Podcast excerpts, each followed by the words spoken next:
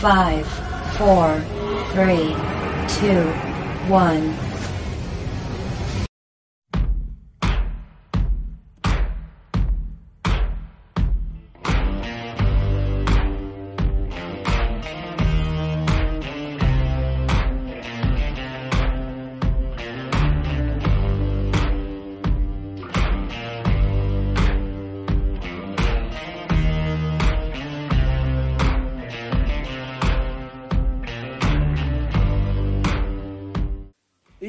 Bienvenidos sean una vez más aquí al Freak Noob News.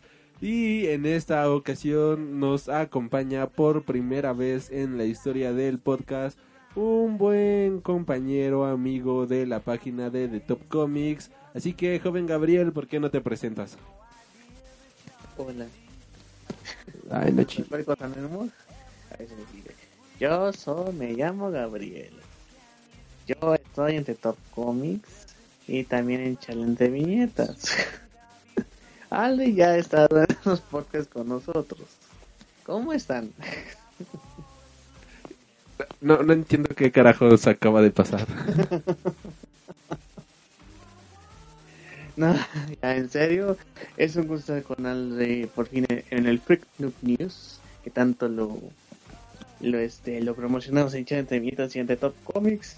Uy, sí. Es un honor, un honor que nos que, que me hayas invitado a tu podcast, a tu auditorio, a Tierra Sagrada.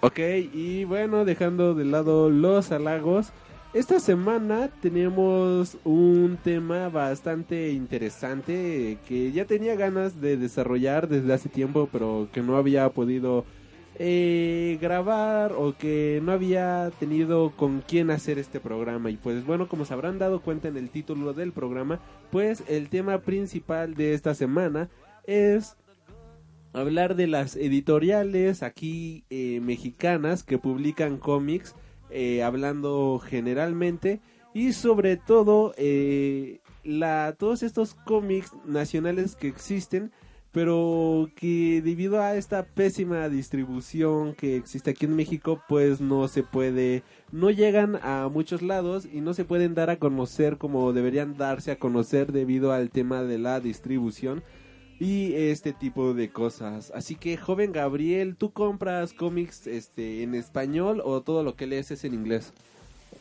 No, yo compro bastante en español, eh, la verdad. Eh, bueno, no, ah, ah, bueno, proporcionalmente lo que compro en español en inglés siempre ha sido mayor español, ya sea por el precio, ya sea por este. eh, a veces los tiempos no dan para que, eh, que vayas a la tienda de cómics, por ejemplo, a mí me queda un poquito lejos Fantástico, ya ahorita está lo que es de Comixado, pero desafortunadamente cuando uno va creciendo, pues las responsabilidades son más, ¿no? Entonces, este, más bien de lo que tengas en camino tus eh, labores, tienes a la mano varios puestos de periódicos y es y compro más en español. Eh, siempre ha sido así, la verdad cuando compro en inglés son trades eh, de copilados cuando compro en inglés, pero este, sí, la verdad durante todo lo que he coleccionado, de hecho mi colección te puedes que es 20% es, es digo 20% inglés, 80% español. Y este, sí, así ha sido la manera en que he leído las cosas. A veces las leo, cuando las leo, por ejemplo, cuando son spoilers importantes, o cuando si ya tengo ganas de leerlo, pues sí lo leo en, original, en digital. A veces comprado, a veces bajar los piratas. Pero este, sí trato ya cuando salen en español, pues comprarlos para, para poder apreciarlos en papel. Y este, ¿tú compras nada más cuestión, bueno, cómics de superhéroes o también compras algunos otros títulos de otras editoriales como Image, eh, Dark Horse o cosas por el estilo? De hecho, este eh, hago una comparación cuando fui a la mole pasada, en donde de lo que compré de cómics, el, el, el 35% fue de, de Marvel y DC, y lo demás fue de, de Image, por ejemplo, por ejemplo como Saga, este, como, como este, el manga este de de ay se me olvidó cómo se llama Eh, oh, se me olvidó. One Piece, Naruto, no, no, no, One Piece, no. eh, Bakuman. Bakuman este, sí, sí, Bakuman, Secret Service, eh, también Super Crux de Mark Miller, eh, detrás son editoriales independientes y fueron lo que más compré. Eh, aprovechando de que ahí están, este, de hecho en Panini tuvieron la, la buena idea de poner ofertas, ¿no? Y ahí fue donde sí aproveché bastante para comprar títulos de Mark Miller y este Black Science también, que también estaba publicando Camite de Image, creo que es.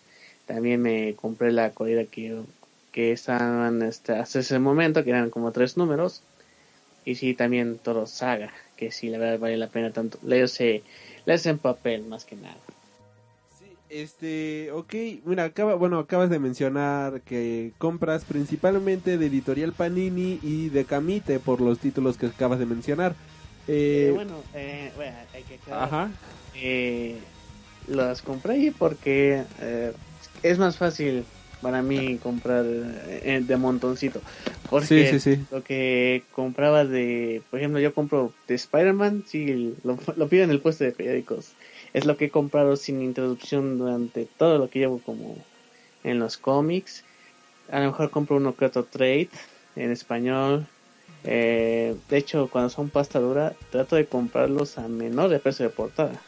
De hecho, ahorita que me hice apenas de los tomos 2 eh, y 3 de Satman, que tienen que leer Satman, si no, lo han leído, por favor tienen que leer Satman. Eh, de 300 que cuesta cada uno, por los dos, que los dos que del 2 y el 3 pagué 400. Entonces sí, trato de, de, comprar más que nada trades y el hombre araña, que sí es lo que compro, en mi compra habitual. Ya a lo mejor en la próxima mole, pues compro lo que dejé desde Black Science o de Saga o también los demás de Bakuman porque no, se, me, se me ha ido a comprarlos. Ok, este, pues de hecho Bakuman tuvo un retraso, no sé si viste en la página de, Panini que anunciaron que todos sus mangas iban a tener retrasos. Así que de hecho acaba de salir el número 3 hace como un par de semanas y esta semana que en la que estamos ahorita pues ya salió el número 4, o sea, no, no va tan atrasado que digamos. Menos mal. Sí, Tengo tiempo. Sí, es que se atrasaron todos los mangas de Panini, así que pues fue un retraso de casi dos meses, así que eso benefició a los que compramos mucho manga. En mi caso, pues yo compro I Am a Hero, compro Dragon Ball, compro Bakuman, eh, el de 20th Century Boys, varias cosas y pues sí, sí sale carito comprar tanto manga. Que de hecho en comparación con Kamite pues sí sale bastante más económico comprar en el lado de Panini que estar comprando con Camite. Yo no tengo nada en contra de Editorial Camite, pero pues entrando en el, en el tema, justamente el día de ayer eh, había subido en mi perfil de Facebook personal una entrada en la que yo decía que a mí en lo personal, muy en lo personal, no me gusta Editorial Camite y la considero la peor editorial actual, actualmente en México.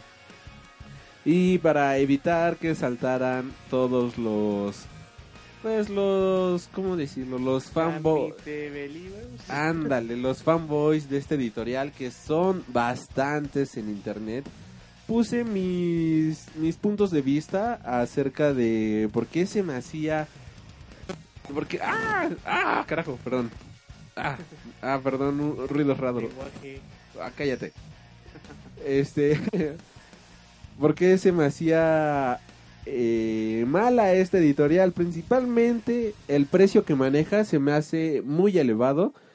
Eh, corrígeme si estoy mal, pero sus cómics regulares tienen un costo de 35 pesos. ¿Estoy bien o me equivoco? Sí, entre 35 pesos es el costo regular. Así es, este, de hecho igual por eso los dejé de comprar. Eh, el costo de otras editoriales, bueno, eh, editorial Panini por un cómic regular te cuesta 25 pesos. Editorial Televisa te cuesta 26 pesos. Eh, Bruguera te cuesta 32 pesos. Y Camite te cuesta 35 pesotes. El precio honestamente se me hace muy elevado para la calidad que manejan, que es muy similar a la de, de editorial Bruguera. Otra cosa es que sus su, sus fechas de entrega eh, pareciera que son prácticamente cada convención. Para ellos un cómic mensual se refieren a publicar un cómic cada tres meses, cuatro meses y olvidarse de, de varios cómics que están imprimiendo para imprimir otros y prácticamente les viene valiendo una verdadera fregada, con todo respeto, el el público, los consumidores y todos la gente pues a la gente meta a la que va este producto. Yo, bueno, no sé, pero yo me los imagino ahí en una junta pues, hablando, diciendo de, ah, bueno, estos güeyes van a comprar saga, así se tarde seis pinches meses en salir el siguiente número, nos vale madres. Nosotros estamos aquí en nuestro, en nuestro mundito rojito de camite y vamos este no vamos a decir absolutamente nada por respeto a los fans de este de que vamos a tener un retraso o algo por el estilo y pues no solamente ocurre con el título de saga ocurre con Spawn con Shu con varios títulos que realmente hacen que comprar cómics con este editorial pues sea casi casi un dolor de testículo honestamente. Fíjate, ah, bueno, haciendo una corrección, ¿verdad? Ahorita que estaba checando los precios, pues el cómic eh, de 24 o 25 páginas cuesta 30 pesos, el de Camite. Ajá. Sí, y bueno, eso que dices es importante eh, que no es tanta la bronca de que no se gana tiempo. Por ejemplo, le ha pasado a Bruguera y a, y a Panini, que lo dicen antes de que sea la fecha en que se, se tenía pensado publicar, ¿no? Que iba a haber un retraso en eh, ciertos mangas, ciertos títulos, ¿no? Pero en el caso de Kamita, pues no, no anuncian, simplemente dan largas, así como que próximamente, y próximamente, y próximamente. O sea, no... O sea, eh, creo que sí es un gran eh, problema que no han que no han resuelto porque hay que ser sinceros Camite es un refrito un reboot, reboot o remake de, de Editorial Beat eh, prácticamente por favores por un, así que por un favor de un amigo pues les, les compró la editorial que estaba casi el, casi en la ruina para no decir que estaban en Kiev. Ya estaban en Kiev, todo el mundo sabe que... sí, o sea, pero en condición empresarial, ¿no? O sea, lenguaje empresarial. Estaban en dificultad. Ah, bueno. Pero la, la verdad, creo que tuvieron una buena iniciativa en enfocarse al mercado independiente. Los títulos que traen son bastante buenos. El problema es que eh, desafortunadamente las fechas de entrega sí es algo que afecta, a pesar que tengan cosas tan interesantes como Scott Pilgrim que tienen la idea de tanto publicar en pasta suave como en, hardcover o títulos como Adventure Time, Saga, Black oh, Science. Ahorita que mencionas a Scott Pilgrim, este, yo ya tengo esta saga, eh, yo la había comprado un par de años antes y curiosamente tengo la versión española eh, y me salió muchísimo más barata que lo que ahorita está publicando eh, Editorial Camite. Y todavía sale más barata que comprarlo. Bueno, esto estoy hablando que es en blanco y negro. Y todavía sale más barata que comprarlos en blanco y negro en inglés. O sea, en inglés te sale más caro que comprar este, los cómics europeos, estos cómics españoles en idioma en español. Así que, bueno, como dato curioso, yo los compré aquí en el, en el pasaje de libros Zócalo Pino Suárez, aquí en la Ciudad de México. Y si tienen la oportunidad de ir, pues cómprenlos eh, en español. Salen muy, pero muy baratos. Salen más baratos incluso que comprarlos en inglés. Y la calidad es superior a lo que Camite está entregando ahorita con sus títulos en, en paperback la verdad es que sí es muy, muy buena alternativa. Eh, la cosa es, ahora sí, la cosa es buscarle, pero bueno, continúa con tus, con lo que ibas a decir. Nada, ese de los tiempos y uh, ya con la recomendación de, de Aldi, yo también tengo la recomendación de que en el caso de los trades, de estas recopilaciones o de las puestas duras, tanto de Televisa como, como de DC, bueno, que DC nos, nos, no ha sacado puesta dura, hasta donde entiendo. Eh, DC sí ha sacado pasta El de dura. Kingdom Come, ¿cuál otro? Eh, el Unripe de Batman Hush. ¿Cuál otro? El Before Vendetta. No, ese es de Vertigo. Ah, ah, bueno. O sea, nada más han sacado dos hardcovers, según recuerdo yo. Sí, de hecho. Y fíjate, tiene más tiempo que Vértigo, que ya pues ha sacado cinco hardcovers contando los cuatro de Satman y el de V for Vendetta. Ajá. Entonces, ahí está el, el asunto. Pero regresando al tema, eh, en el caso de esas publicaciones, yo, yo les recomendaría que espérense un tiempecito, porque eso es, a, a contrario del cómic de un Spider-Gwen de 26 pesos que te estén enjaetando en 120 baros. el primer número. ¡Qué Al contrario, Los, eh, los hardcovers van bajando de precio. Puedes conseguir buscándole bien, por, por lo menos en el DF, el Sandman número 1 a 150 pesos en condiciones eh, decentes. Eh, puedes encontrar eh, varios recopilados, por ejemplo, Kingdom Come, no, el Kingdom Come sí están igual de caro, pero eh, por ejemplo los Monsters, por ejemplo el de Ira de Ultron, no, pero- y sí, sí, era Ira de Ultron. ¿Cuál era Dultron? Ira de Ultron. Y ahorita está en 60 pesos, en 80 pesos. El año 1 también es 60 pesos. O sea, yo creo que en los hardcovers hay un fenómeno extraño en donde van bajando de precio. Mientras que en los números 1 de Spider-Man ya están precios estratosféricos. Pues es mi recomendación. Tanto en, los puestecitos de cómics como en estos grupos de ventas de cómics. Pues pueden eh, encontrar precios razonables. La cuestión es buscarle y comparar. Pues sí, de hecho, eh, realmente tienes razón. eh, los trade paperbacks, los compilados, te salen mucho más baratos comprarlos varios meses después de que salieron a la venta porque pues hasta te los rematan, casi casi te andan diciendo, pues llévate estos cómics y ya te regalo el este, pero ya llévate lo que ya no lo quiero tener. Salen muy a muy buen precio comprar los compilados aquí en México.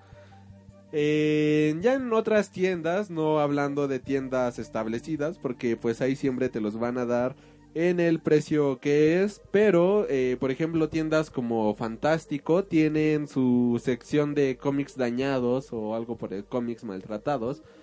Y pues yo he sacado excelentes joyas de ahí, eh, fascinantes en todo sentido, a precios regalados, gratis casi casi. ¿Y qué tienen de desperfecto? Que una pinche hojita está doblada o cosas por el estilo. O sea, son chingaderas, la verdad son este tonterías el hecho de que los pongan en cómic dañado cuando la verdad la calidad está impecable. No sé si tú has comprado ahí en la sección de cómics dañados o has visto la... eh, ¿Te has interesado tan siquiera en esta sección? Bueno, la verdad sí he echado un ojo, pero no, no he comprado. Pero el asunto con estos este cómics dañados es que también le ponen la, la etiqueta, la, el código de barras en, en la portada para decir este es cómic dañado. O sea, yo creo que si de verdad te interesa nada más la historia, pues sí lo vas a comprar, no hay problema. Desafortunadamente, eh, la mayoría de los comiqueros, de los coleccionistas que estamos en, este, en el DF, hablando más localmente, con este de Fantástico, eh, pues los quieren casi en, ¿cómo se llama? En Near Mir, ¿no? O sea, impecables, sin, lo- sin el dolarillo. De hecho, algunos hasta le, se rumoraba estos cómics que tenían la esquina cortada que eran robados, señores, eran robados. Si compras un cómic con esquina este cortada, eran robados. Y según porque pierden su valor, pero la verdad son reimpresiones, son reimpresiones de- del original que se publica en Estados Unidos. Entonces, pues no van a valer más que o un poco más de lo que dice el precio de portada. Por ejemplo, un cómic que sí valía bastante en estos tiempos, si vamos a las reglas que se nos ha impuesto gracias a la Wizard, sería el, la portada variante del Civil War 1 cuando se publicó en Floppies, cuando fue el boom del cómic de en editorial, bueno, cuando Marvel México ya, ya era más conocida con esto de Civil War, donde se publicó una portada variante que no muchos consiguieron, que ahorita sí está muy este muy cariñosa, pero tiene su razón de ser al ser un cómic raro, que la verdad no, no sé cómo este cómo lo consiguieron los que lo tienen. Mentira, no, aguanta, aguanta, aguanta, aguanta. Esa portada variante yo la conseguí en una mole cuando acababa de volver allá en el año del 2013. Me acuerdo que la vi y dije, ah, pues este era el otro cómic que salió junto con esta portada. Este, porque una estaba el Capitán América eh, de pie y tirado ah, Iron, o cuál era, cuál, cuál, cuál, cuál hablas, cuál hablas. Es el Civil War número uno, publicado por Marvel Televisa. Esta es la portada normal de Steven McNiven. Ah, ok, ok, ok. Ajá. Y luego salió una portada variante que es de la portada del número uno de hecha por Michael Turner. Que... Ah, ok, no, entonces no, no, no, no estaba ni enterado de esa de esa portada entonces. ¿Ves? Porque sí, la, la de ese one shot entre Iron Man y Capitán América, yo tengo las dos portadas ahí. Y de hecho la conseguí en la Capitán América después sí en precio relativamente barato porque ese sí se, se dio a conocer en su momento. Pero en el caso de la portada variante de Civil War 1, de allá de esos tiempos del 2006-2007, sí estaba cabrón conseguirla ahorita, entonces tiene razón de ser porque es cara. Pero en cosas como Spider-Man 1, donde aquí, desafortunadamente aquí hubo una evolución en el cómic, desafortunadamente también nos, la gente abusiva se aprovechó de eso al ver acaparadores que el punto más alto de estos güeyes fue con X-Men, digo Avengers vs. X-Men número 2, que era la fecha de salida y nadie encontró el Avengers vs. X-Men número 2 y de, de que en Fantástico lo daban en 300 o 400 pesos y el de Marvel Televisa así como que ¿qué pedo? Sí, de, de hecho comprabas el número en inglés al precio de portada y en español te salía en casi 500 pesos. Sí, era una situación muy rara en donde tú veías pilas de Avengers X-Men número 2, de Avengers vs. X-Men número 2 en inglés, precio de portada, y veías nada más como dos o tres de Editorial Televisa y de precio de 500, 400 pesos. Así como, ¿qué onda con estos güeyes? Sí. Entonces, sí, es un, es un problema estos acaparadores. ¿eh? De hecho, aquí, eh, qué bueno que mencionas esto de la evolución del medio del cómic en México. Yo siento que en vez de evolucionar para algo bueno, siento que involucionó. O sea, en vez de ir para adelante, se fue para atrás. Porque antes la gente compraba realmente las historias.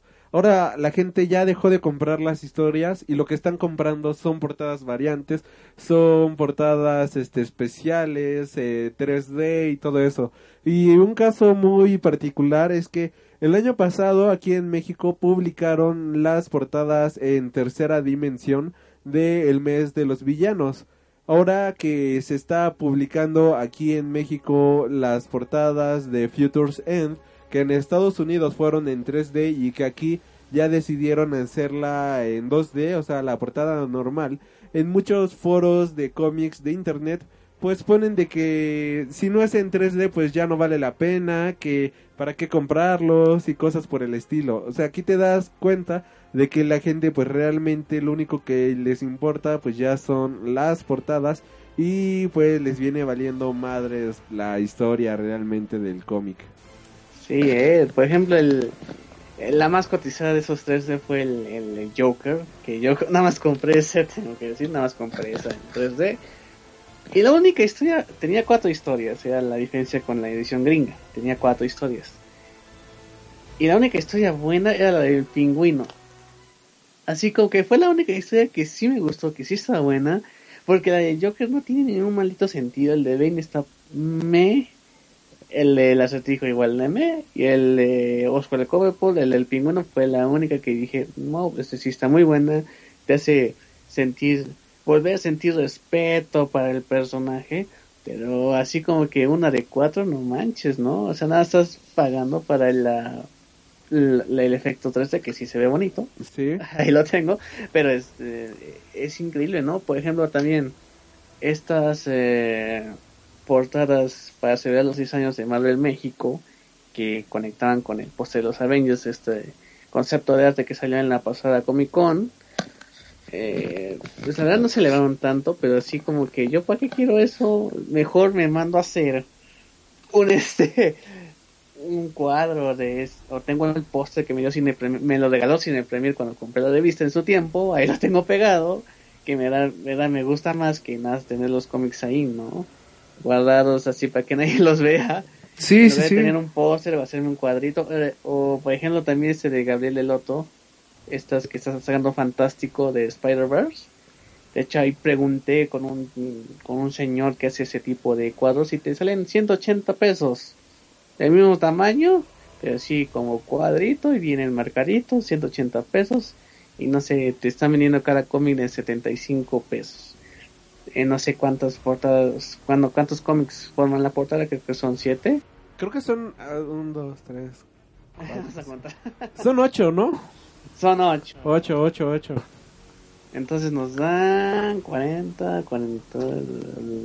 Ya, ya no sé matemáticas. Muy bien. Entonces,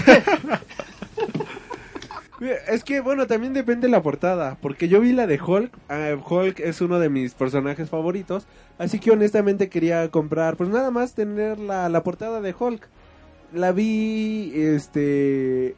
No la vi en ningún puesto de periódicos. Ni siquiera la vi en Sambors ni nada. Pero fui a verla justamente en este pinche lugar de ratas y acaparadores, mejor conocido como el Rock Show, eh, afuera del Metro Hidalgo. De verdad, ahí vayan con raid o insecticida, algo, no sé, vayan con veneno para ratas porque está lleno de rateros y Mira, mira, acaparadores. tengo que decir una cosa. Aguanta, aguanta, aguanta, aguanta, aguanta. Este, el cómic, el solito de Hulk, porque ahí tenían todas las portadas. Yo le pregunté, oye, disculpa, ¿en cuánto sale este cómic? El precio de portada tengo entendido que era de 24 o 26 pesos. 26 pesos. 26 pesos.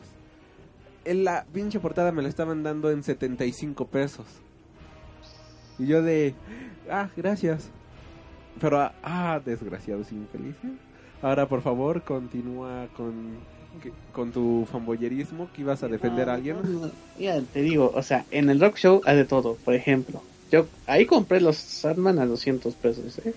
Y te digo que es comparar, porque en un puesto me vendían el Sandman número 3 en 200 y, y en uno junto a la entrada, que es está enorme ese puesto, luego luego ves a dos cabrones como que te estoy haciendo el favor de vendértelo. Este, me lo estaban enjaretando en 350 pesos. Yo chinguen a su madre, me voy con el señor que tiene su puestito más chiquito, pero me lo está dando más barato. Entonces hay que comparar. Y ya, haciendo ya cuentas con nuestra calculadora mágica, este, las ocho portadas de Spider-Verse que ya forman esta increíble pintura de Gabriel Lotto, juntas serían 600 pesos y te están dando 75 pesos cada cómic. Teniendo ¡No mames!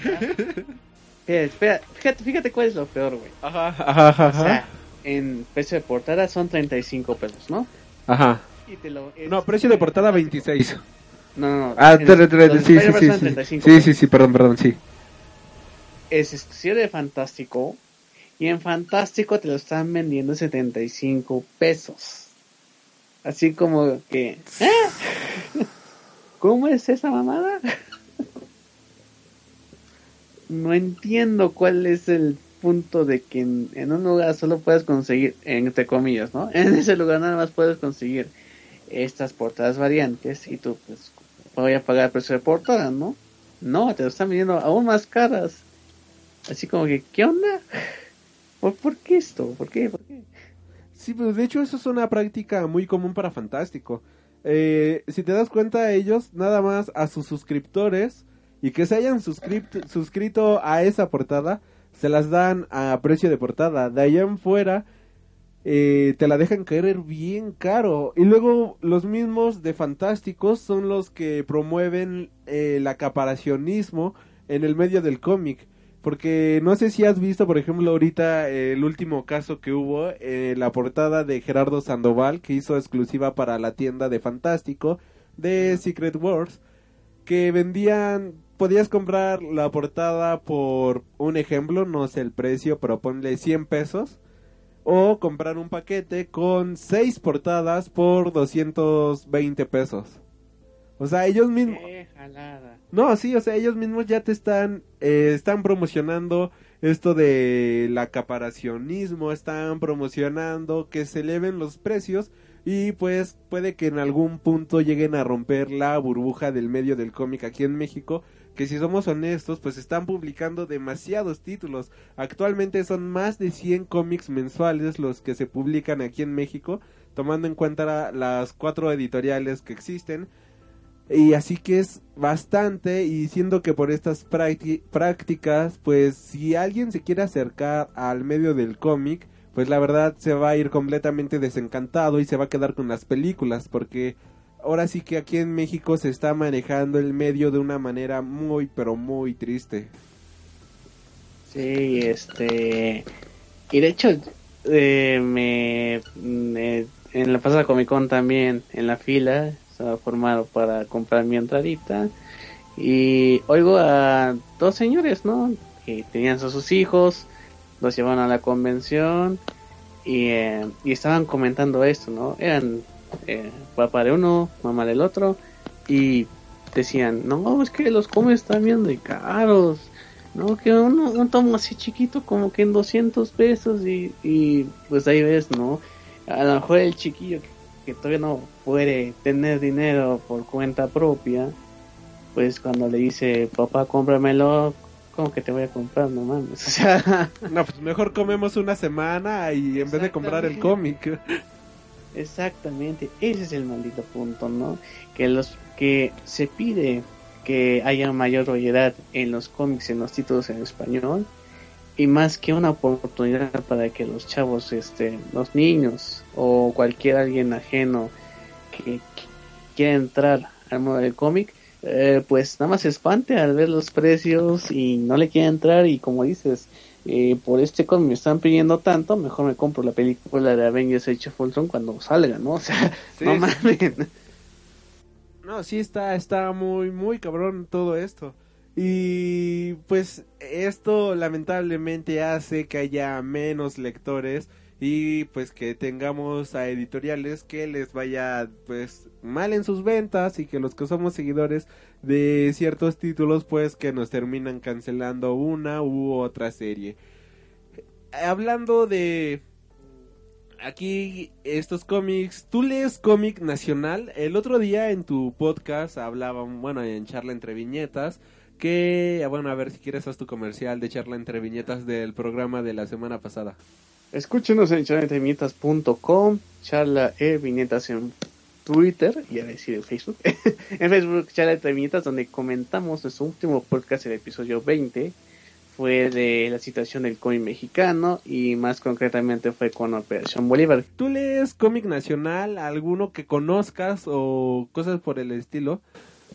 Pues fíjate que, mm, que sí, la verdad trato de checar más el cómic nacional, más cuando se, se acerca Festo, que es donde hay, sí, es la única oportunidad que se tiene en verdad para checar qué títulos están en existencia. Por ejemplo, uno de la que yo fui muy fan, que de hecho en el primer Festo compré su recopilatorio fue de Living with Shine, de Raúl Treviño, y, y no me acuerdo. Ay, güey, no, ese no es de Raúl Treviño. Sí, lo No, Raúl Treviño. es Raúl Valdés. Perdón, Raúl Valdés, sí, perdón, me equivoqué de apellido. Ah. Sí, es Raúl Valdés. Eh, que la verdad me, me encantó cuando la primera vez que, que lo leí. Compré el hardcover, de hecho ahí eh, Raúl Valdés me dibujó este, me hizo un sketch en ese tomo antes de que fuera tan conocido. Bueno, Y, y ahorita, eh, pues volvieron a sacarlo en su formato webcomic, que, la- que esperemos saquen otro trade en el festo que viene, pero la verdad sí fui muy fan de, de ese webcomic. También estaba Bunsen, que también ha sacado como tres libros con recopilaciones de sus tiras que están gratis en, en internet, que desafortunadamente ahorita ya no, ha sacado, creo que va a sacar proyectos nuevos. También sacó un libro por ahí llamado ah, Hipsters, que ese sí es totalmente ajena a Bunsen, pero que la verdad también está muy bueno, que también lo pueden encontrar en, el mercado eh, digital. Y, y qué más, eh, no sé si Cindy la Regia cuente como. La verdad compré su libro de, de que sacó, el primero. Y mm, de verdad es muy chistoso, ¿eh? La verdad me estaba, de hecho estaba leyendo en el metro y estaba carcajeándome de risa. Que tuve el error de regalárselo a una exnovia. y la verdad sí como no lo he vuelto a. sí como que no, me sin de la regia, tan chido que está. Pero en fin. Y mm, también obviamente con también he leído este El Bulbo de Bachan, que es muy bueno. He comprado los dos, los primeros tomos que sacó, luego también tomo grandote La Furia, el web cómic. Que la verdad es este, Bachan tiene un dibujo bastante elaborado y que funciona bien a pesar Peculiar. Eh, bueno, sí, la verdad, eh, eh, pero creo que sí refleja un poco tanto cómo es, cómo está la realidad en el DF y lo hace con humor y con un tono para que también lo pueden leer los los, los niños, lo cual es, bastante accesible y también el micro de que también es bastante buena esa novela. Ahí sí está rodeado de nuestra de nuestra de la realidad del DF, que de hecho empieza desde el terremoto del 85, ya no sigo más para no spoiler, pero sí es muy buena, desafortunadamente no ha sacado una continuación eh, Micro, que también, así también se llama el autor, eh, no ha sacado, ha, estado trabajando en, para aplicaciones para videojuegos, ha dejado un poquito al lado esto de Micro y espero algún día que saque tanto, si fuera una continuación o algo nuevo, que la verdad sí me gustaría leer más de Micro. Ok, y todo esto lo conseguiste en Festo Comic. Exactamente, es la única manera en que puedes conseguir cosas. Sí, bueno, y, qué bueno que lo mencionas porque de hecho quería llegar a ese punto. Aquí en México, el cómic nacional tristemente solamente o lo consigues en Festo para lo, quienes no sepan. Es un festival de cómic nacional que hacen anualmente y pues se reúnen varios escritores, varios creativos mexicanos del cómic a exhibir sus obras y a exhibir sus propuestas si no fuera por este tipo de festivales, pues la verdad es que el medio del cómic no existiría a nivel nacional. Eh, en otras tiendas, por ejemplo, hoy que fui a de Comixado, este, lo único que ves es de ficción narradores y uno que otro comicillo así nacional, pero muy, pero muy olvidado. Ficción Narradores es una editorial nacional que promueve el trabajo de creativos mexicanos. Tienen títulos como Ultrapato, tienen este Nómadas del Yermo, tienen Turbo Desafiante y pues su catálogo se va expandiendo y expandiendo lentamente. Así que estos títulos solamente llegan para las personas que leen cómics. Solamente los conocemos pues nosotros los comiqueros aquí en México y no tienen un medio de distribución grande como las otras editoriales, dígase Panini, dígase Bruguera, dígase Televisa. ¿O tú crees que realmente en algún momento lleguemos a ver estas, estos cómics nacionales, lugares como Sanborns, este, en otros lugares de distribución que no sean los mismos de siempre? Por ejemplo, si vas a Mix Up, que es la cadena de creo que eres la única cadena que vende DVDs y discos de música aquí en México. Este, te encuentras los cómics de Panini, incluso tienen su propia sección de cómics de Panini. Te vas este al Sambors y encuentras pues todos los cómics y ya se empiezan a distribuir en otros lados. Por ejemplo, Bruguera finalmente acaba de entrar al mercado de Gandhi, las librerías Gandhi para distribuir sus cómics. Mientras que aquí en México pues bueno, aquí los cómics nacionales no tienen ningún tipo de medio de distribución y encontrarlos pues es más difícil que encontrar una aguja en un desierto muerto. pues mira, creo que tener una buena planeación detrás. porque creo que esto se ha dicho un poco antes en otros podcasts y de otra gente, pero que sí es una realidad y que se, vale la pena dar hincapié a esto. ¿Quién lo, ha, ¿Quién lo ha dicho? ¿Quién lo ha dicho? Nombres. Paco Espinosa, de, que era de Comic Conexión, Mario Payet de Bueno Super Güeyes, uh, Gulis Cantús, datos. Ah, bueno, no los conozco, sigue. este, pues lo, el, el asunto con el cómic en México es que todos son autores, pero ninguno es eh, empresario o mercadólogo, ¿no? O sea, tienen buenas ideas. Desafortunadamente no hay una persona que se encargue de eso, de hacer una buena mercadotecnia, una buena publicidad, de una editorial que pues se arriesgue, por ejemplo, en los casos aislados está esto de Jorge Pinto que con diferentes este editoriales sacó sus libros, también de Ricardo Cucamonga con Cindy Rodeja, que fue un éxito bastante eh, impresionante. Obviamente hablando de un cómic que pues, no está enfocado al, al, al mundo geek, sino que es más para este para el público en general, más enfocado a chavas, pero que también es un humor para que puedan entender los, los caballeros. Ese es el punto, ¿no? Saber una buena mercadotecnia, eh, crear tu nicho de lectores y sobre todo disciplina, porque lo conectamos en el podcast de 80 Nietas, episodio 20, que en el caso de Operación Bolívar con Edgar Clemen, ¿no? Que ha tenido otros proyectos que, inclusive con eh, Raúl Valdés, eh, o, eh, por ejemplo, de Perros Salvajes, que inició como webcomic que según iba a ser para para impresión después, para un tomo recopilatorio, que en la media se hizo mucho, mucha bola de que pues no se lo sacó a tiempo. También la cuestión de Power Nap, que ahora es un cómic hecho por Mike Zacampos y Pachan, que a ver si se sale de todo el esquema que es el cómic. Una historia bastante original y hasta un poco, digamos, bizarra, pero que nada más han lanzado un tomo y que no se le ha dado seguimiento, por lo menos en modo impreso. Em, creo que también van muy lento en la, cuestión de publicación de webcomic.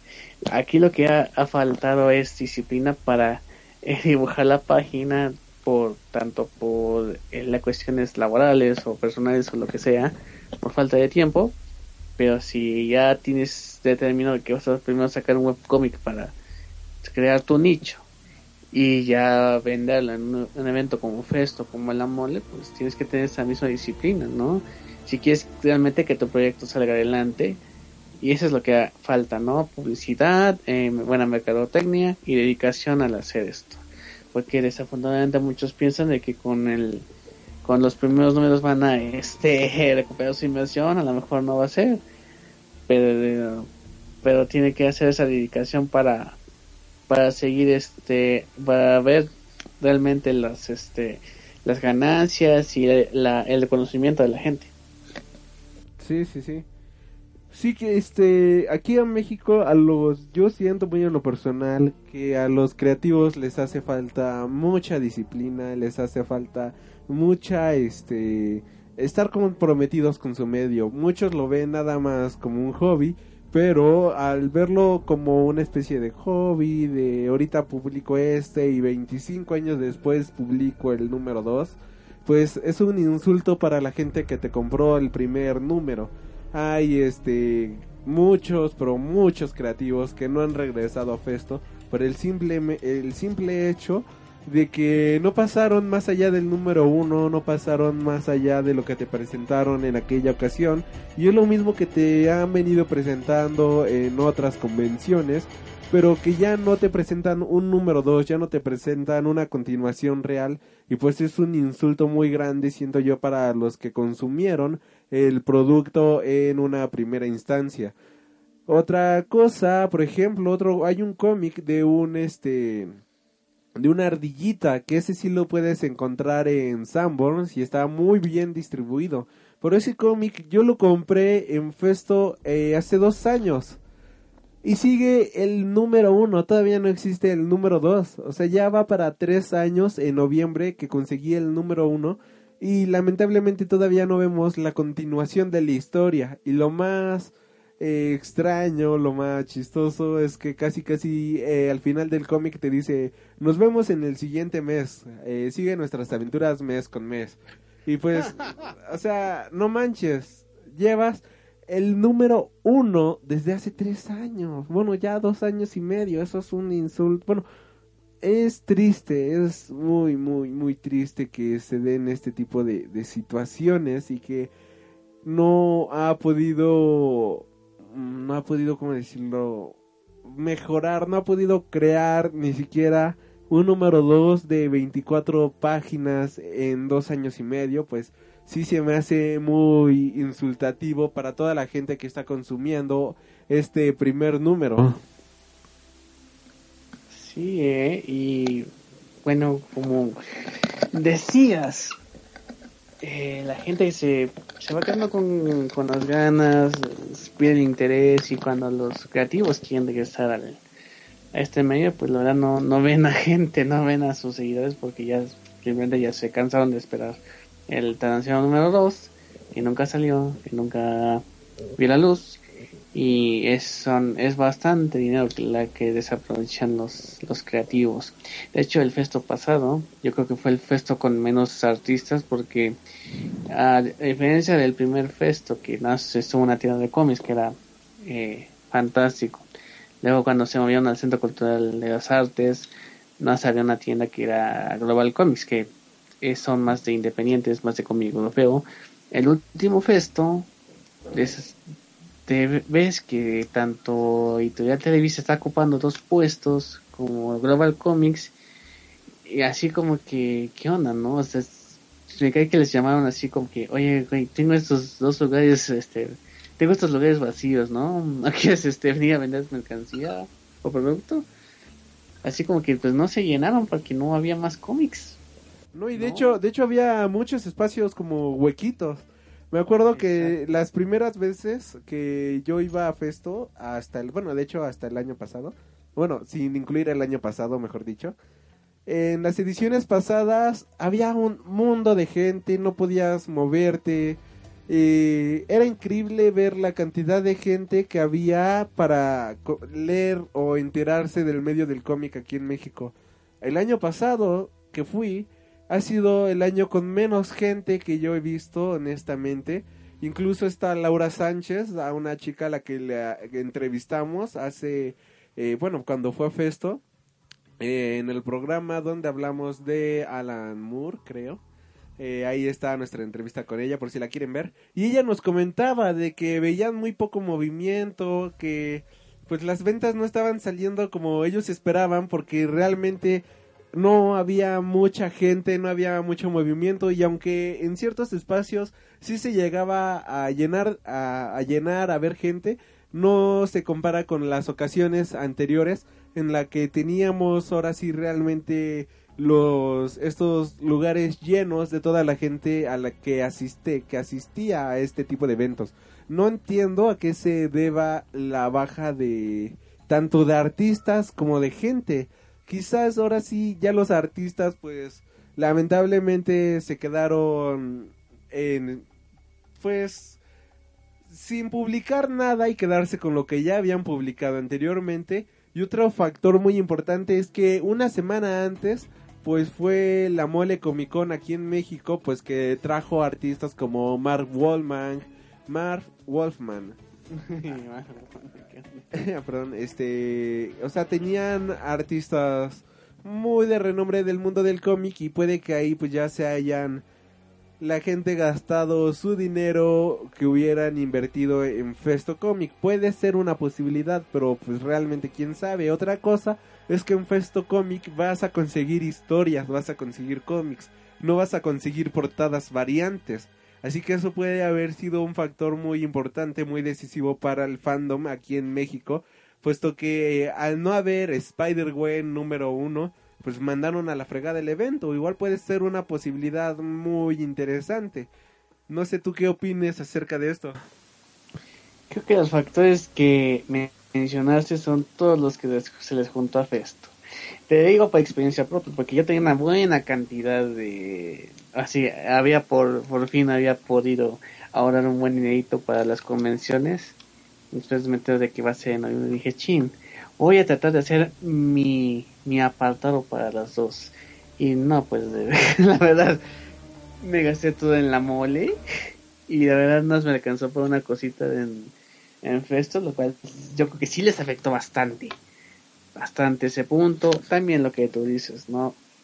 Eh, la gente se va más a los superhéroes y la verdad no, había muchos interesados en la, en la convención y la gente que pasaba por ahí que pues más bien va a buscar libros no tanto historietas a lo mejor haciendo un cambio de de enfoques podrían este aprovechar eso de que están en la feria del infantil y juvenil del, libro de libro infantil y juvenil perdón y yo creo que esos factores fueron los que se les juntó desafortunadamente a Festo ahorita ya la mole se va a hacer en septiembre lo cual deja un poco de espacio para... Dos meses, dos meses para Festo.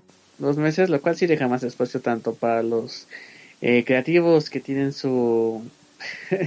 que hacen, que están en sus mesas, porque van, este, la verdad no es mucho, no, no son muchos los que van tanto a la mole como a Festo. Solo diré con el 20%, ¿no? De los que van a la mole, también van a Festo. Y yo creo que es el tiene que haber una mejora en la en cómo publicitar esto creo que tiene que ver que tiene que que mandar el mensaje de que son eh, historias diferentes historias que sí se pueden este que va a ser algo diferente que creo que lo principal es que sí estén buenas no afortunadamente sí ha habido más cómics que sí tienen una calidad respetable pero la gente a lo mejor no lo nota, ¿no? Por ejemplo, está esto de Millennium Comics, que son, que están publicitando bastante. Eh, yo leído un título que es el de Zombies, que verdad está bastante eh. entretenido, pero la verdad no veo el modelo de negocios ahí. Son, los del metro, ¿no? Sí, los que estaban en el metro. Te, voy, a ser muy honesto, yo, yo vi los anuncios, los espectaculares en el metro y simplemente el dibujo que ellos manejan no me llama en lo más mínimo la atención. Se me hace un dibujo ah, muy feito, no, no me atrae en lo más mínimo. O sea, nada más veo ese tipo de dibujo y yo ese ay, no, no sé, no, no, no, no sé si leerlo o no. Es como el, es como el dibujo que suben en Facebook, así como que, ah, ah, a ver, ¿cómo me salió? No críticas tan severas, ¿no? así como sí, sí, sí. Muy fan la verdad es así, no te, que la verdad, líneas no terminadas, el, el así como que, mmm, no, no, no tan, no a nivel profesional como debería ser. Y con problemas muy, pero muy severos de anatomía. O sea, los ves y volteas a ver a una persona que está al lado de ti en el metro, te le quedas viendo y dices, pues así se ve una persona normal, ¿no? O sea, estoy viendo esta imagen en el dibujo y como que se ve un poquito deforme, hay cosillas que no deberían de estar donde están puestas. Algo está raro en este dibujo. Eso sí, eh, bueno, esperemos que los de Million Comics vamos, vamos a tratar de tener el tiempo para leer sus historias. Por ejemplo, el de Zombies estuvo pasable. El, la cuestión es eso del dibujo. Eso sí, el dibujo tiene que mejorar bastante porque si no, eh, pues cómo van a querer competir tanto como los de ficción narradores que sí tienen un dibujo bastante profesional tan solo con ver Ultrapato que si ves un coloreado excelente. Está muy bueno eh. muy muy bueno. Eh, cómo vas a competir contra eso ya no déjate de lado de de, de ese de Marvel de Image sino contra otros de cómic mexicano que sí están eh, en su trabajo profesional, que sí le dedican el tiempo necesario para tener, si no, un dibujo, un, este, una presentación de trabajo bastante decente y que sea, eh, que llame la atención para todos. Sí, de hecho, algo, algo que yo hago siempre es como hacer una comparación de títulos.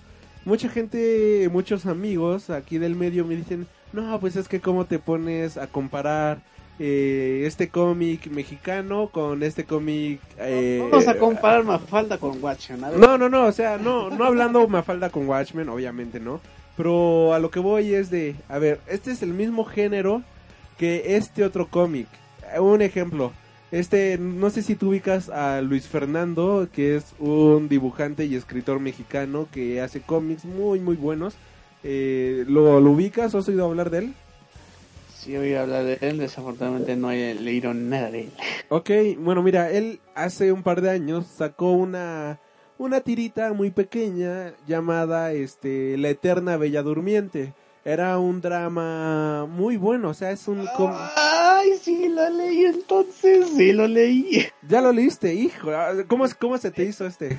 Eh, Fíjate que fue ca- muy chistoso cómo lo conseguí, porque hace cuenta que en el festo donde vi- vino Milo Manada nos quedamos hasta el final, en la despedida, todo bien chido, con que de hecho la foto al final estuvieron Milo Manada y Sixto Valencia, que, Que en paz descanse. Sí, sí, sí. eh, abrazados juntos en frente de todo el, el, el, este, el crew de Festo Comic, que la verdad fue una edición bastante memorable, eh, decirlo. Y al final nos estaban este, regalando cómics que los mismos autores habían eh, pues este dado a Luis Gantos para, para por agradecimiento, ¿no? Y en esos con yo estaba en filita y que me pasan ese de la Vía Durmiente. Dije, "Mm, me tocó uno chiquito, ni modo. Y ya lo empiezo a leer y sí como que, ay güey. Así como que la historia rompe tu infancia, ¿no? sí, de hecho. Así como que ah, no me pude recuperar hasta que vi la nueva versión de Cenicienta, así como que, ah, bueno. o Maléfica, así que está más pasable que esa de la Bella Durmiente, así como que, no mames. Pero es una historia, bueno, desde mi punto de vista es una historia muy buena. Ah, Muy, este, en un pequeño tomito que te cabe en la palma de tu mano. Y en unas 15 páginas, 20 páginas, te logró mostrar una historia cautivadora, un drama muy grande y que cuando lo acabas de leer, o sea, en estas 15 paginitas, terminas con... te deja algo raro, te deja un dejo de... algo, no, no sé cómo describirlo, yo lo acabé de leer y Te, rompe la infancia, güey. rompe la infancia, te rompe con varias cosas y te deja no. pensando con lo que... Bueno, bueno, Eso sí, no has leído el cuento original. ok, y te Oye, deja... Aguanta, aguanta. Y te deja ven. ¡Ah, cállate!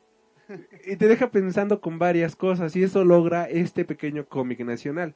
Y luego lo que yo hago es comparar esto con otros trabajos del mismo género de otros países, de otros, este, de Estados Unidos.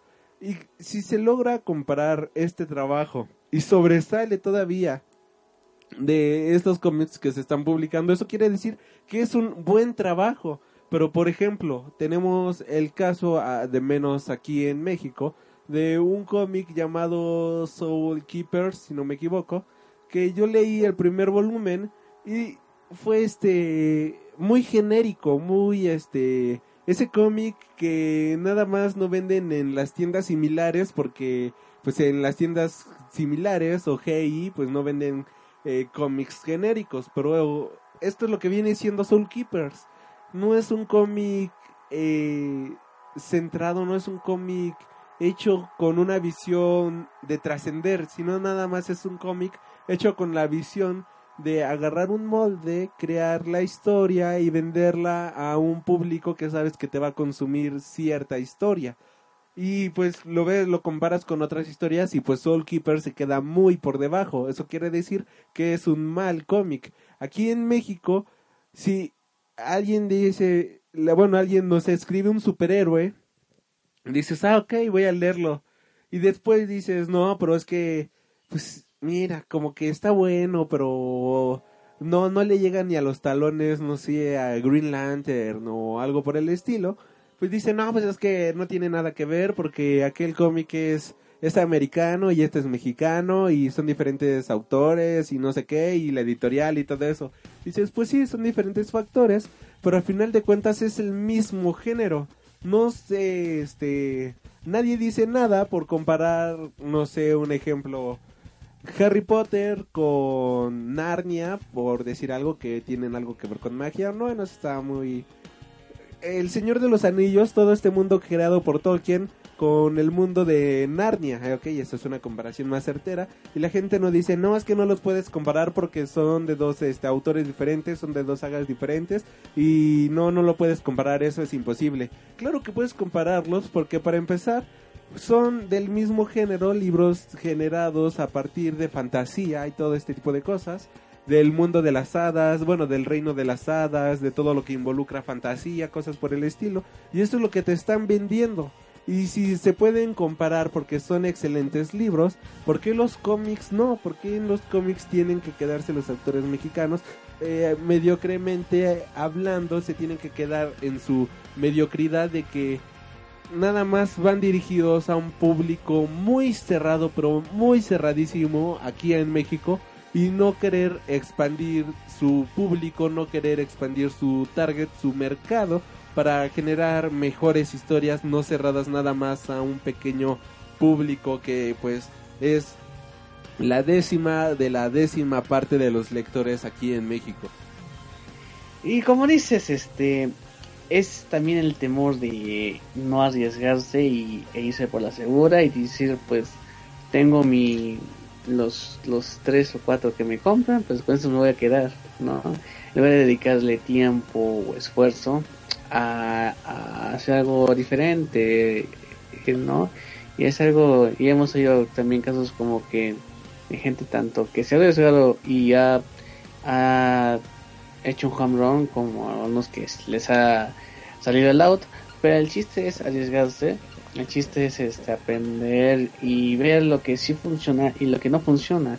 No tanto así como de géneros sino de modo de escribir historias porque decíamos esto de la eh, este cuento de la vida durmiente que la verdad no a lo, mejor, a lo mejor yo que soy más de superhéroes pero esa historia me impresionó como el cómic este de que ahí escribe una reseña por ahí para The Top Comics de arrugas que cuando leí así como que me o sea el, el, nudo de la garganta y la lagrimita fue casi casi me va a salir al terminar de ver ese, esa historia porque te lo narra muy bien ese cómic de arrugas el, el dibujo es lo puedes llamar simple pero crea imágenes crea situaciones bastante fuertes con un dibujo tan sencillo y que logra que el que lo esté leyendo se identifique con los personajes, se entienda a qué a este las situaciones en las que viven y si te quede con esa reflexión este eh, eh, eh, en tu mente, ¿no? Y yo creo que son las formas en cómo contar historias es lo que falta ejercitar en esos autores mexicanos.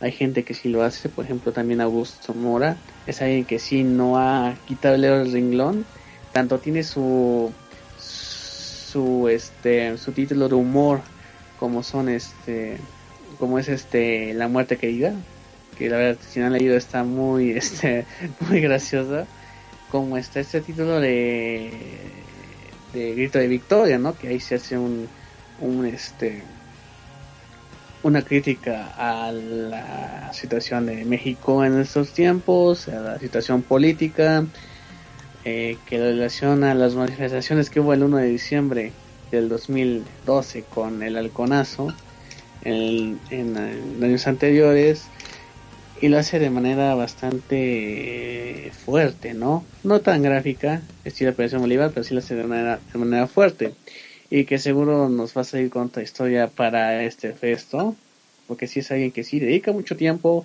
que va, no manches, que va, este, perdón, ¿eh? Ajá, ajá. Ah, bueno. Sí, sí, sí, sí, se está grabando. Perdón, perdón, perdón. perdón. Este, que sí dedica tiempo, que sí va a varias universidades, a varias convenciones a ofrecer su trabajo, que sí se lo compran y que ya crearon no solo un nichito de gente, sino que ya, ya ha ido más, ya se expandió su fandom. Lo cual, pues, es, es una muestra de que sí se puede, faltan ganas y dedicación, y porque no se va a hacer de la noche a la mañana. Augusto Moda no fue de los primeros que en Festo que tenían su producto y ahí se le vendía todo, ¿no? Que fue algo que, se conoció poco a poco, que fue publicidad tanto en redes sociales como en boca en boca, que yo creo que la publicidad en boca en boca viniendo de alguien que, que sí confías en sus gustos, digamos, pues es la más efectiva.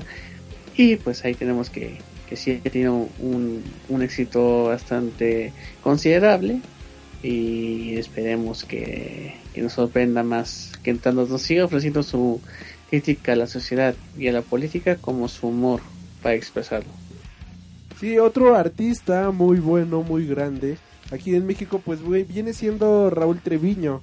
Raúl Treviño, escritor de Nómadas del Yermo, que es como una especie de manga hecho aquí en México.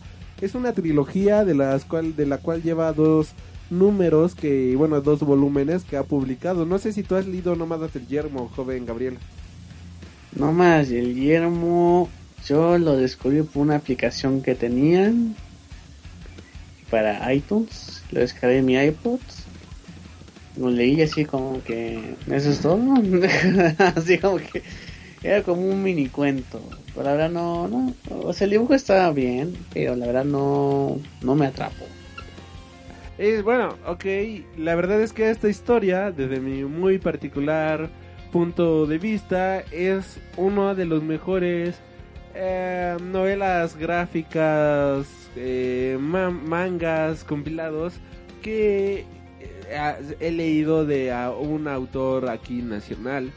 Es increíble, primero la temática que te maneja, en segundo todo el este mundo distópico, porque es un mundo que tú conoces, bueno, esto se transcurre aquí en México, y aparte de ser algo que uno como persona que vive aquí conoce, pues viene siendo un este una visión muy divertida de una apocalipsis, pero visto aquí en México y es como si combinaras en gran parte, no sé, Mad Max con Mad Max y pollitos y todo eso. La verdad es que lo hacen una historia muy, pero muy divertida, es increíble, es espectacular.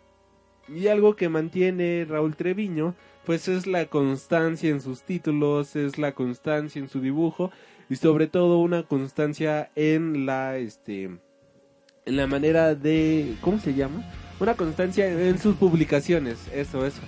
Él este sí, bueno, constantemente él sube a su página de YouTube cómo va creando ciertas páginas, cómo va creando ciertas cosas del cómic y todo este tipo de cosas y esto acrecenta de manera muy buena la experiencia de leer este cómic porque aparte de tener este título pues estás viendo casi casi como él lo está realizando en sus tutoriales y todo este tipo de cuestiones lamentablemente pues estos cómics como bien ya hemos mencionado no se encuentran de manera muy fácil aquí en México a no ser que vayas a una tienda de cómics. Y quién va a una tienda de cómics pues las personas que ya compran cómics de manera habitual personas que ya leen cómics de manera este consecutiva de manera regular no un lector casual que apenas si quiere algo que leer, pues ese lector casual se va a ir al puesto de periódicos, ese lector casual se va a ir al Sanborns, ese lector casual jamás va a ir a una tienda de cómics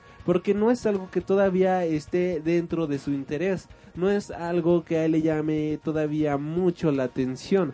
Así que pues las editoriales aquí en México, tanto como editoriales como creativos nacionales, deberían de echarse las pilas de poner sus productos no solamente en tiendas de cómics, porque en una tienda de cómics ya sabes que van gente que lee cómics. Si pusieras tu producto en un lugar no tan habitual, como lo viene siendo Mix Up en el caso de Panini, que es un excelente acierto, pues ya te estás ganando y generando nuevos lectores, estás ganando un público todavía mayor. Y un acierto muy grande de Panini, por ejemplo, ahorita que está a la venta que acaba de salir el manga de digo la película de Secret Service para eh, en formato casero, pues ellos que hicieron em, en Mix Up tienen su stand repleto del cómic de The Secret Service, porque la gente va a ir, de, va a ir, lo va a comprar y va a decir, ah, mira, este es el cómic en el que se basó la película, o este cómic tiene relación con la película, pues lo voy a comprar porque me gustó mucho la película y pues quiero tener la experiencia completa, quiero conocer la historia original, quiero X cosa, ¿no? Y así es como se ganan nuevos lectores. No vas a ganar un nuevo lector exhibiéndote en una tienda de cómic, eso es prácticamente imposible. O lamentablemente, pues igual en el caso de Festo, es la falta de publicidad que les dan incluso dentro de la FIL, digo de la FILIG. Es mínimo, mucha gente ni se entera de que existe Festo. Si mientras que en otras ferias de libro tienen adentro de la propia feria este lugar exclusivo de cómics, este terreno de cómics, pero que está adentro de la feria, no en un lugar separado de la feria.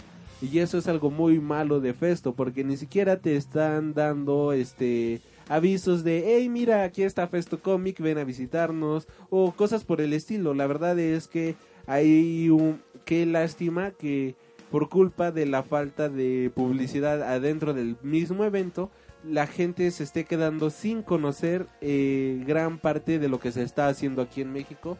Se está quedando sin disfrutar de todas estas historias que puede que no sean las historias que te van a cambiar la vida, pero puede que sea la historia que necesitas leer en un momento muy específico de la vida y que no lo estás leyendo, que no lo estás disfrutando debido a la falta de promoción, debido a la falta de publicidad. Por ejemplo, algo que yo comentaba en el programa pasado es que vimos la película de, bueno, yo fui con una amiga a ver la película de Héctor en busca de la felicidad y es exactamente la película que yo necesitaba ver en ese momento porque por todo lo que te maneja la película, todo este tema de buscar este felicidad, todo este tema de buscar ciertas cosas de la vida, eh, esa era como que la película, justamente la película que necesitaba ver en ese momento. Lamentablemente esta película de Héctor en busca de la felicidad, pues creo que ya ni siquiera está en cartelera porque no la anunciaron en casi ningún lado más que en algunas salas de arte y la publicidad, la promoción fue mínima a nivel nacional, nadie la fue a ver ni siquiera entró en el top 10 de la cartelera en fin de semana, en su fin de semana de estreno. Así que le fue del carajo. Pero pues eso es lo que crea la publicidad y lo la, y la contraparte de la publicidad. Si tienes una mala publicidad o si no tienes nada de publicidad, nadie te va a ir a ver. Por ejemplo, aquí en el caso de Héctor en busca de la felicidad, yo nada más vi anunciada la película en el cine no la vi anunciada en ningún otro lado. ¿Y quién va a ir a ver las películas? Pues gente que le gusta ir al cine, gente que va al cine consecutivamente y pues va a ver ese tipo de películas. Una persona que no está acostumbrada a ir al cine, pues puede que ni puta idea, ni se hayan enterado de la existencia de esta película. Y eso es muy, pero muy triste, muy lamentable en muchos sentidos. Y lo mismo ocurre aquí en el medio del cómic. Si tú pones tu producto nada más en tiendas de cómics, pues nadie te va a leer porque la gente que va a las tiendas de cómics pues ya son gente que sabe por qué van, ya saben qué ver, bueno, ya saben qué leer y qué comprar. No este no estás generando lectores nuevos ahí, pero si te publicitas en otros medios, pues posiblemente alguien se acerque a leer tu cómic, ya sea vía web o que vaya, se anime a ir a una tienda de cómics a comprarte tu cómic que publicitaste, no sé, en alguna revista, que publicitaste en otro tipo de medios que no es exactamente la propia tienda de cómics. Exacto. no, este, sí, también lleva una buena publicidad. Eh, dar a conocer tu trabajo, eh, andar con las redes sociales, que si no está en el mercado, eso sí, pero de ahí viene una gran, gran, gran, este, una gran mayoría del público conocedor, bueno, o que es consumista de los cómics y hay que tener eso presente, porque si no estamos en el hoyo y solo va a ser otro fan intentando y ah, y esa es otra cosa. Son la son fans de cómics y eso está bien, ¿no? El asunto llega cuando ya cuando te quieres dedicar a esto ya no tienes que verlo como como, como un fan o como por el amor de arte, sino como un negocio como un proyecto que tiene que crecer poco a poco para que tengas tanto tus ganancias como la, percepción que quieres de los demás, para que se dé conocer tu trabajo y sobre todo una, una buena... Eh, nada más puedes repetir lo último. Puedes repetir lo último, es que te... Ah, carajo. Todo, todo, todo, todo, es que como que se escuchó un poquito trabado, nada más. Bueno, no todo, pero lo que estabas diciendo, porque sí se escuchó un poquito raro ahí. O no sé si tú te quedaste trabado eh, con tu voz o qué onda. bueno, lo que falta aquí es este eh, una buena percepción, una buena publicidad en, en las redes sociales y una buena autocrítica. Porque también muchas personas dicen que el cómic mexicano que se está sacando es malo, es porque a veces no, no se debió sacar cuando se sacó, sino que tienes que verificar que tu producto esté presentable, que esté bien hecho y que, que pueda competir con los demás, con tanto los demás mexicanos como los demás de Marvel DC independientes. Sí, y bueno, ya este, yo creo que con esto ya vamos cerrando el tema. Y nada, bueno, nada más algo para no quedarme con las ganas de decirlo, es que toda la gente que tiene actualmente el número uno o mil portadas variantes de Spider-Gwen en su puta vida han leído Spider-Gwen, solo tienen las portadas. La tienen este, en su caja fuerte y, y que llega a Televisa. Una idea para los Televisa, ¿eh?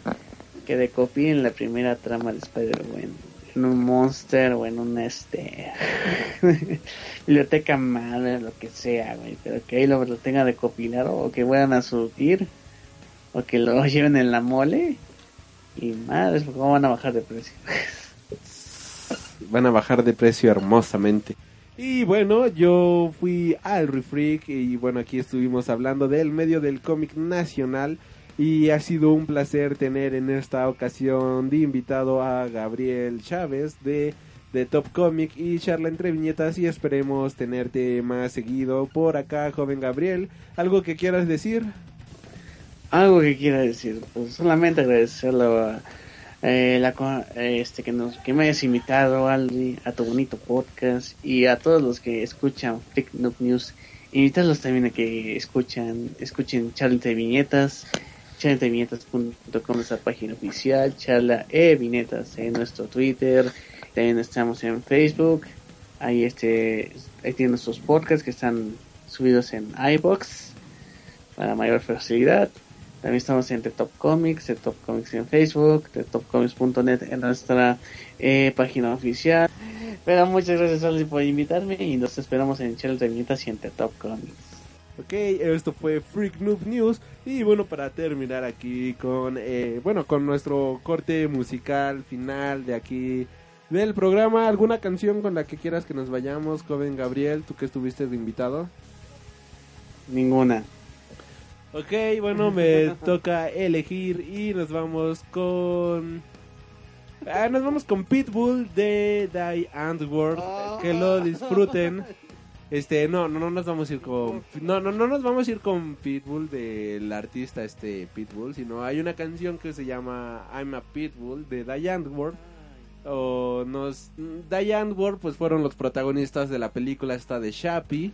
O que ahorita se ha vuelto más famosa por el nuevo diseño de Batman. Así que esto es I'm a fucking Pitbull de Die Antwoord, que lo disfruten y pues aquí los dejamos con Ninja y mi, mi Landy, ya, mi, ya olvidé su nombre, ahí ya nos vemos y nos estaremos viendo la siguiente semana. Esto ha sido todo y hasta la próxima.